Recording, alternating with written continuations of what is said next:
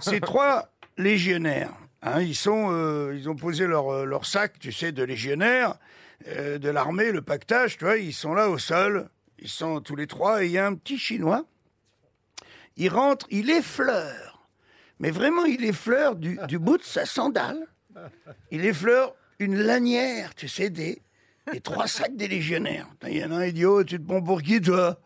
Et il dit, viens avec moi, je vais t'apprendre la politesse. Il sort avec le chinois en entrant un grand barouf qui dure un quart d'heure et c'est le légionnaire, il rentre défiguré.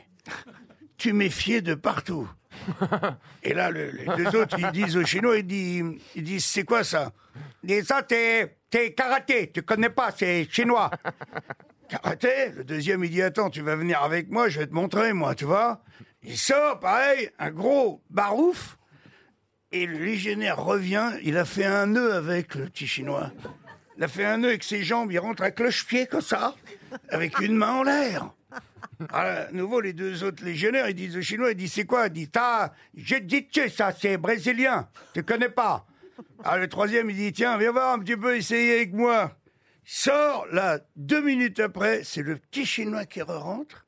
Il a le crâne ouvert en deux, la mâchoire qui pend sur le côté, tu vois. Et là, le petit chinois, il dit, il dit, c'est quoi ça Et le mec, il dit, ça, c'est japonais, c'est le cric de ma Toyota. Ouais.